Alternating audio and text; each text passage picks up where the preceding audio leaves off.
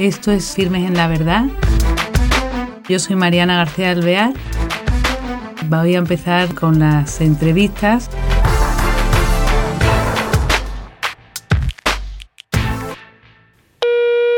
Hola queridos oyentes, bienvenidos a un nuevo programa de Firmes en la Verdad. Tenemos al otro lado del hilo telefónico a don José Javier Ávila Melero.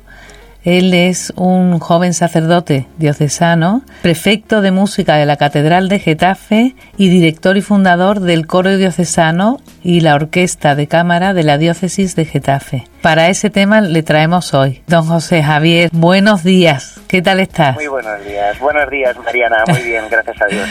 que qué alegría tenerte con nosotros con este tema que tanto nos interesa de jóvenes y jóvenes músicos. Cuéntanos este coro diocesano y la orquesta de cámara que es tan difícil de montar, cómo, cómo se fragua, cómo comienza todo. Realmente esa pregunta me la tengo que hacer todos los días, la verdad, porque todavía estoy preguntándome, pero esto cómo ha salido así, ¿no? Yo estoy prácticamente convencido de que es un verdadero milagro de Dios, de que es una obra de Dios, de que uno se pone a formar una orquesta y claro, no sé si me puedo explicar bien, porque es que es muy complicado hacer una orquesta voluntaria, además dentro del ámbito de la iglesia, ¿verdad? Además hacer música clásica como que parece, ¿no? Que no está de moda, cosa que no es verdad, ¿no? a mí me llama mucho la atención que con el número que hay de, de, jóvenes, tanto en el coro como en la orquesta, ¿no? ¿Cómo se puede decir una cosa así, ¿no? A los jóvenes les encanta y de hecho la respuesta pues ha sido maravillosa. Eso no quita que, que haya mucho trabajo detrás, ¿no? Pero eh, ¿Cómo se crea? Pues sí, con mucho esfuerzo, pero sin duda es una obra de Dios por encima de todo y un verdadero milagro. Ya digo que yo todavía me lo estoy preguntando, pues porque uno pone a formarse una orquesta y efectivamente encuentras cinco personas que tocan el piano, una persona que toca el violín, otra que yo qué sé, que toca una flauta, otros que tocan el tambor, la guitarra, pero claro, una orquesta eh, sinfónica o de cámara, ¿no? Como es el caso, perfectamente determinada, con bastante escalonada además en su número de instrumentos, es complicadísimo. Y yo digo, pero esto, Dios mío, pues pues esto es obra de Dios, claro que sí. O sea que surge, o qué barbaridad, el, o sea que ya la tienes. Y eh, los comienzos de esto, bueno, primero, el director de este coro y orquesta, ¿quién es? Bueno, el director soy yo, aunque hago lo que puedo. ¿Y eso? El, director soy yo. Porque tú tienes entonces estudios de música, porque claro, dirigir es difícil, ¿no? Hay que saber. Bueno, vamos a ver. Eh, no tengo estudios de conservatorio, pero tengo estudios privados. Es decir, yo desde que entré al seminario estudié 10 años de piano, eh, estudié también eh, con diversos profesores y también estudié dirección con el que por entonces era el seminario, que era un fantástico músico, organista, eh, que hoy en día es el señor obispo de la diócesis de Cádiz y Ceuta, don Rafael Sornoza. Y él que tuvo muy grandes maestros, tanto en dirección coral como en órgano, pues bueno, me ha trasladado todos sus conocimientos. Aparte de esto, pues tuve eh, la oportunidad de estudiar eh, en Tierra de Campos varios cursos de interpretación de música barroca de órgano. también en el seminario estudios de música coral, música vocal, también por supuesto órgano. También estudié con con el que era organista de la Catedral de Madrid, eh, un, muy poquito tiempo, pero y diferentes cursos con diferentes organistas, eh, mm, pues algunos con los cuales comparto una gran amistad y que me han aportado pues todo lo mejor de su sabiduría. Y yo pues nada, pues aprendiendo desde hace muchos años. Cuando entré al seminario, eh, yo tenía, bueno, pues unos conocimientos muy básicos de música. En el seminario los fui perfectando a nivel privado. Sí. Y, bueno, pues en ello estamos, seguimos creciendo. Qué maravilla, porque claro, el, órgano, que tocas el órgano es complicado, porque primero, por lo menos en el conservatorio se estudia piano y después ya órgano. O sea que. Efectivamente. Yo comencé a estudiarlo paralelamente, también por un servicio a la liturgia dentro del ah, seminario, ¿no? Claro. Y bueno, o sea, yo no soy organista profesional, eso pues hay que dejarlo muy claro, ¿no? Es evidente que, que yo, en mi profesión, es decir, yo soy sacerdote por encima de todo, es lo más maravilloso del mundo y es el regalo más grande que me ha hecho el Señor, por encima de todo, y ese es el más maravilloso de los títulos, ¿no? Claro. Pero eh, bueno, pues el tema de la música, pues sin duda es una vocación dentro de una vocación, ¿no? Donde Dios, pues no solamente pues ha despertado una necesidad y un entusiasmo, sino que veo que también Dios, pues, pues ha respondido, ¿no? Y pues de una manera o de otra sí que veo una capacitación casi de servir de Dios, porque a veces veo mis limitaciones y digo, pero bueno, ¿cómo puedo ponerme yo delante de una orquesta, ¿no? A dirigir con la autoridad que supone, ¿no? Dirigir una orquesta con gente muy profesional, otros menos profesionales, ¿no? Pero mm, con gente que tiene mucho nivel. Y bueno, el milagro es que respondan. Eso no, pero eso requiere de mucha humildad, ¿eh? a mi modo de ver. Así que gracias a eso, ¿eh? eso es un don que Dios te ha dado para hacerlo, porque eso con lo complicado que es otra cosa. Entonces, ¿desde cuántos años lleváis? ¿Cuándo nace esto? Eh, el coro diocesano nace en el año 2007 y nace como coro. Es decir, hay una cosa que teníamos muy claro, había que crear un coro. Dentro del coro había mucha gente que tocaba instrumentos, tocaba guitarra, otros tocaban piano, otros, pero había una cosa que era básica y era crear un coro por encima de todos, porque es verdad que cada uno pone eh, al servicio del Señor los dones que uno tiene pero veíamos que era muy necesario por encima de todo crear un coro con estabilidad, con un poco de categoría, tanto litúrgica como musical, que tuviéramos una profesora, un profesor de canto, que tuviéramos técnica coral. Eh, son, tenemos claro que no somos un coro profesional ni pretendemos ser un coro de concierto, pero sí queremos aportar para algo que creemos que es lo más maravilloso que tenemos los cristianos, que es la liturgia, que es un verdadero regalo, aportar la mayor de las sabidurías y la mayor del, pues, de las formas, ¿no? Para poder alabar a Dios como se merece, con una dignidad, pues casi extrema, podríamos decir, ¿no? Qué maravilla. Bueno, la idea es estupenda, desde luego. Además, es verdad que lo que dices es que, que de este tipo no suele haber coros en la iglesia, con lo en cambio en Europa hay mucho, ¿no? De este y, y en España hay carencia de ello. En España hay mucha carencia. Poco a poco van surgiendo iniciativas curiosas, ¿eh? que, que vas viendo, bueno, en Internet vas viendo pues que que van surgiendo, pues eso, ya digo, iniciativas en torno a este tema muy bonitas, ¿no? Yo me acuerdo, antes de nacer eh, el coro diocesano de Getafe, muchos jóvenes en la diócesis tenían esta ilusión y tenían, bueno, la iniciativa de crear un coro y la necesidad, ¿por qué no creamos un coro, Javier? Yo me acuerdo que les decía, bien, mira, sí que crear un coro, digo, porque no se lo decís los jóvenes, se lo decís a la delegación de juventud, hacemos un coro, que ellos, pues, conjunto con el señor obispo, pues, que digan que es lo mejor, ¿no? Yo hay una cosa que tenía muy clara, yo no quería hacer una cosa que fuera mía, Yo no quería hacer una obra mía, yo no quería hacer una cosa, que es el capricho de Javier, y no, y como es el momento de difusión ¿no? de, de, Javier a nivel musical. ¿no? Eh, yo estaba huyendo por completo de eso porque, porque eso estaba claro que no es lo que Dios quería. Dios lo que quería era un coro para lo que él quisiera, pero para la iglesia, ¿no? ni mucho menos era mi capricho musical. ¿no?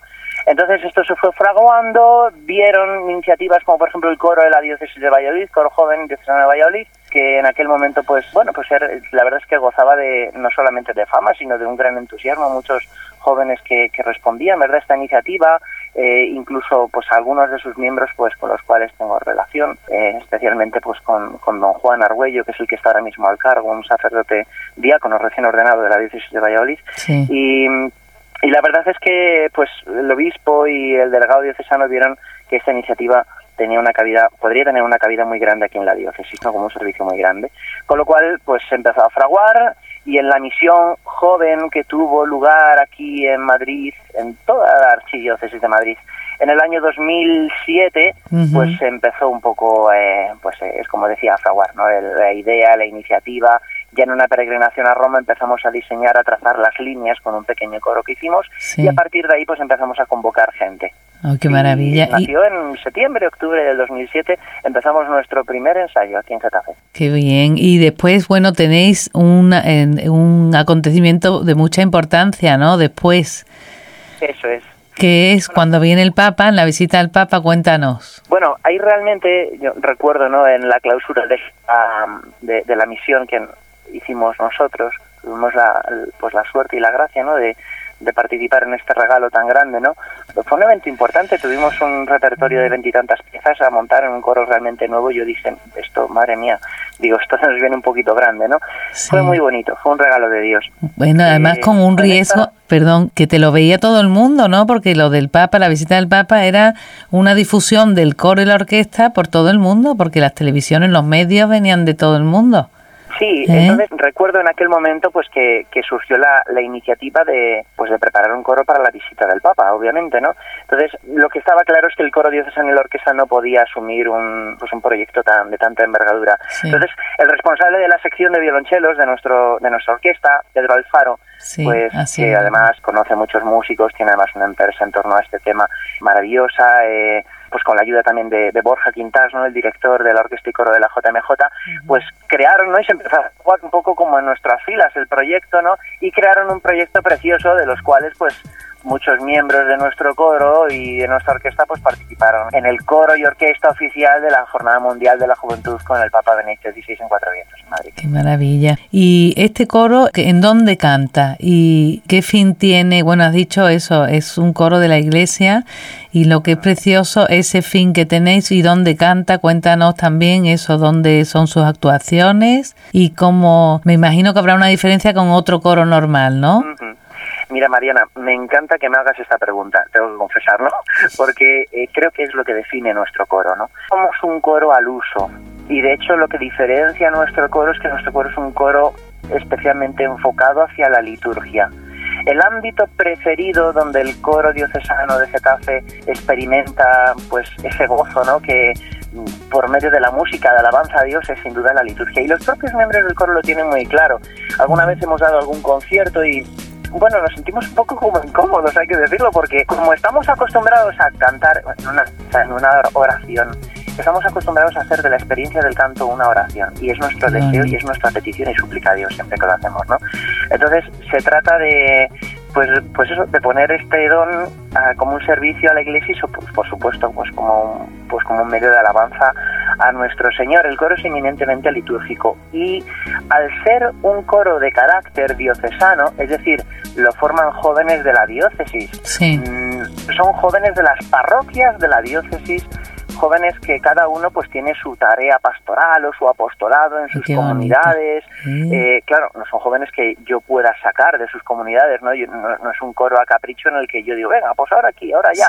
Tenemos muy poquitos ensayos, muy poquitos. Eh, de hecho, hay uno o dos ensayos al mes, no hay más, es casi ridículo, podríamos decir. Es milagroso, ¿no? Que el coro suene como suena con tan pocos ensayos, ¿no? Desde luego. Eh, con tan pocos ensayos solamente podemos tres eventos al año o cuatro que suelen ser la jornada diocesana de la juventud, de las ordenaciones sacerdotales, que es un evento de primer orden, bueno, yo creo que es la celebración litúrgica más maravillosa que tenemos en la diócesis, en el Sagrado Corazón de Jesús del Cerro de los Ángeles. Y luego, pues también hacemos desde hace tres años, pues lo voy a decir yo, que es un precioso, ¿no? Porque es muy bonito, es un precioso oratorio de Navidad, una especie de oratorio de Navidad. Ah, qué bonito, oye, qué preciosidad, pero claro, son pocas veces al año pero con un sentido especialísimo. Porque nos importa es que nos importa especialmente esto. No, somos un coro de dar conciertos por ahí, de no como se dice en el argot de los músicos, no de bolo en bolo. no no vamos a tocar por ahí a dar conciertos. Es una cosa un poco especial y un poco ya digo cuidada en este sentido. Nos preocupa muchísimo que el coro tenga este punto de inflexión porque es lo que define perfectamente nuestro coro y es lo que diferencia este coro de, los demás, sin duda. Claro.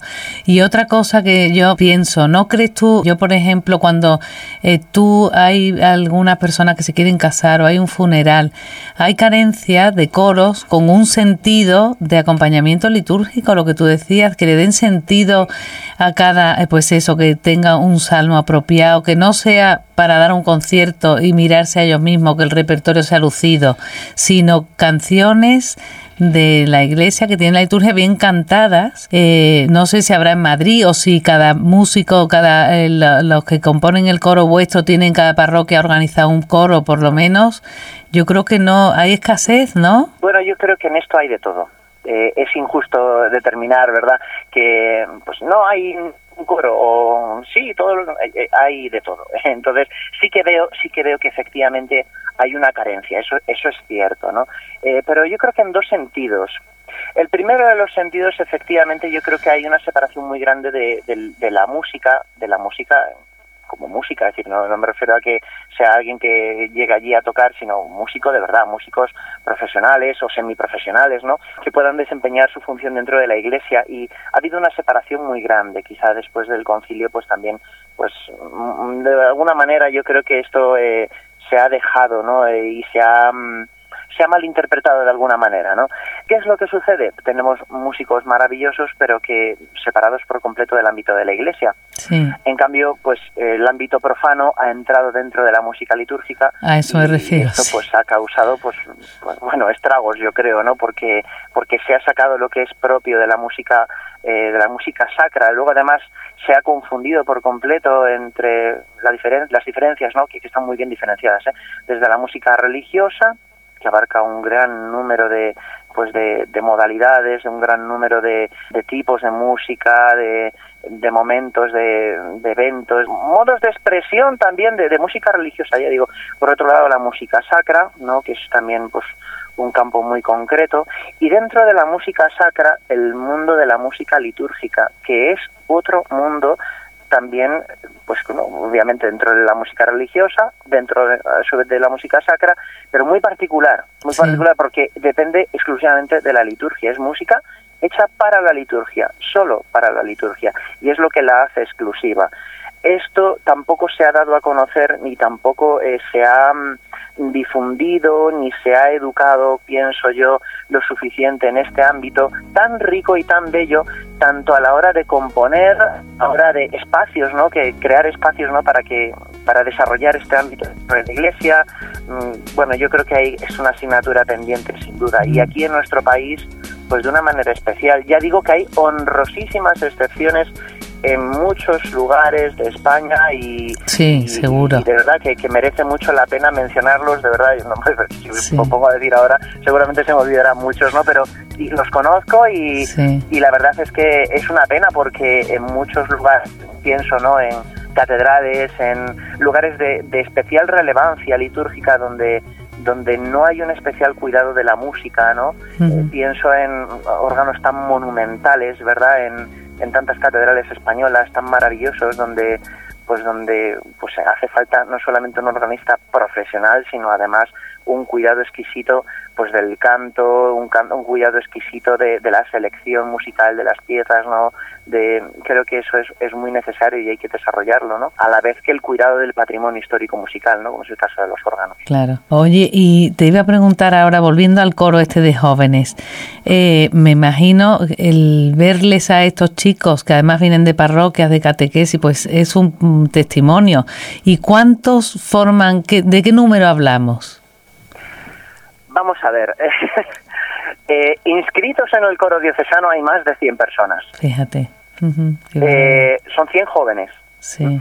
Eh, hay alguna excepción dentro del coro diocesano que son los responsables de pastoral. Cada cuerda, porque es obviamente es un coro polifónico, eh, cada cuerda tiene su jefe de cuerda, mm. tiene su eh, su asistente de cuerda, ¿no? Que es el, la persona que que pues que hace un poco de secretario de cuerda, ¿no? Eh, y luego el responsable pastoral de cuerda, que es la figura esencial eh, que queríamos que desde el principio existiera, ¿no? Un cuidado real pastoral de, cada uno de los miembros, ¿no? El coro diocesano no es no es la calle principal del pueblo, por la que todo el mundo pasa y, y ya está, ¿no? Y yo pasaba por aquí y aquí nadie se entera si yo falto, si yo no estoy, si estoy, si vengo, si no vengo porque al ser un coro tan numeroso existe un peligro muy grande en ese sentido. Claro. Hay un trato y un cuidado exquisito de cada uno de los miembros y eso también debe de diferenciarnos, ¿no? El cuidado, la caridad cristiana, la manera de vivir eh, el canto, no como un, un punto de desarrollo de nuestro orgullo personal, que puede ser muchas veces la música con mucho peligro, ¿no? Sino que sea, pues eso, un punto de gozo, de alabanza al Señor, pero también para ejercitar, por supuesto, una verdadera humildad. Qué maravilla, porque es curioso ir de pastoral de cuerda, la primera vez que lo oigo. Que es, una cosa muy particular. que eso es genial. Responsable pastoral de cuerda. Estos responsables son más mayores, no son tan jóvenes, sí. porque también eh, quiero en ese aspecto darle una solidez especial ¿no? y un testimonio pues de gente muy valiosa que hay en nuestra diócesis que desde luego nos ha hecho una gran mano, una gran ayuda y es un valor inestimable. Eh, por eso, pues muchos de ellos colaboran con nosotros y tienen alguna responsabilidad dentro del staff del coro diocesano, del cual pues hay 25 personas, casi, eh, pues eso ya digo, entre reprografía, archivística, jefes de cuerda, profesores de canto, responsables de orquesta, edición de partituras, etcétera, etcétera. O sea, es una auténtica eh, cadena humana de, pues para sostener algo que ya digo que es de verdad milagroso, ¿no? Porque ensayar tampoco solamente puede ser pues por eso, porque es un milagro de Dios que es Dios quien lo hace y que, y que es el que nos sostiene, sin duda. Bueno, me dejas, eh, nos quedan pocos minutos, me dejas admirada de cómo hila de fino este coro en cuanto a es, eh, al trato a la persona, con esa caridad cristiana que decías, y en, en la selección de su música, de ese funcionamiento tan eficaz, claro, porque son pocos ensayos, después dan la talla, pero claro, tienes ahí una como si fuera un entramado de personas como tú dices el de los jefes de cuerda el, eh, todas esas personas eficaces y gente que tiene que aprovechar el tiempo porque tiene poco tiempo y, y claro funciona funciona porque se da por, eh, a 100% ¿no? con generosidad y lo único, si quieres hacer, nos quedan pocos minutos, una llamada a, a quién, que, o sea, quién puede, si le interesa, eh, unirse a este coro o ya está todo copado. Para nada. De hecho, una de las razones, bueno, por las que no, no puedo cantar cualquier cosa con el coro diocesano es porque no tengo acotado el número. Yo siempre he pensado que, que el coro diocesano, ya digo, tenía que ser una obra de Dios, no una obra mía ni una obra de unos cuantos aficionados a la música de la diócesis de Getafe que, bueno, que teníamos cierto interés en esto. No, no, no, para nada. No, no buscaba eso y de hecho huyo todos los días de esto. Eh, el coro diocesano está abierto, tiene abiertas las puertas al que quiera entrar. Eh, obviamente, pues hombre, hay unas pruebas de voz, hay una selección también. Claro. Eh, tiene que haber una, bueno, casi una vocación, ¿no? Porque porque Dios también tiene que dar el don y, y eh, pues relativamente es que hay muchos coros, ¿no? Pero es que nuestro coro en ese aspecto pues es muy particular, entonces uno tiene que sentirse especialmente llamado pues a alabar y bendecir a Dios por medio del canto dentro de la liturgia y bueno, pues cualquiera que se sienta especialmente llamado a unirse a este proyecto, pues vamos viendo. Es verdad que es un coro joven, es decir, que claro, no podemos eh, admitir pues a, pues a gente muy mayor porque forma parte de la pastoral juvenil de la diócesis. El coro diocesano pertenece a la delegación de juventud. ¿Y dónde, qué margen tenemos de edad? ¿Qué margen hay? Desde los 15 años prácticamente se en el coro diocesano hasta más o menos los 30 y... Eh, ah, también depende mucho de los casos, ¿eh? Sí. Eh, depende mucho de, cada caso y ya digo, a veces que es necesario también por regular cuerdas. Eh, claro. a alguna persona pues con más edad, con menos ya es complicado, ¿no? Porque los cambios de voz y todas estas cosas, ¿no? Y luego del tema de la orquesta, pues estamos ahora mismo haciendo un lanzamiento y un esfuerzo enorme para para difundir eh, lo que es la orquesta de cámara de la diócesis de Getafe, que como orquesta viene acompañando al coro desde hace tiempo como voluntarios músicos que a los cuales estamos agradecidísimos por su grandísimo y ejemplar esfuerzo en colaborar con nosotros, pero nos hace falta músicos, nos hace ah, falta eh, especialmente, bueno, de todo, ¿no? de, cuerda, de viento metal, viento madera, eh, para, para poder seguir trabajando con esta orquesta de cámara, pero ya a nivel un poco más, eh, más estricto y más más frecuente incluso que el coro diocesano, ¿no? Eh, para hacer una orquesta sólida. No es lo mismo tener un grupo de músicos que colaboran que tener una orquesta diocesana. Claro, claro, claro. Muy bien, pues eh, Javier, que nos ha encantado tenerte con nosotros. Eh, encantado yo, de verdad. Yo estoy entusiasmado con el proyecto y, y todo lo que sea, pues difundirlo y, por supuesto, ayudar a la difusión de la música dentro de la iglesia. Me parece necesario eh, para todos, sin duda. Muy bien. Pues bueno, a ver, hasta otro día, ya te estamos en contacto, ¿eh? De acuerdo, muchísimas gracias Mariana por esta oportunidad. Gracias Javier. Adiós, un saludo. Adiós. Queridos oyentes, eh, queda hecho este llamamiento eh, a personas que vivan en Madrid o cerca de Madrid a poder tener contacto y sobre todo a ver si, si pueden dar su servicio, no su servicio, sino participar en este coro y en esta orquesta de cámara eh, de la diócesis de Getafe, que es tan importante y tan interesante de vivir, porque no es solamente, o sea, trasciende la música. Así que, y es otra manera de alabar a Dios. Pues eh, después de, oír a Javier, eh, nos quedamos encantados y hasta el próximo programa.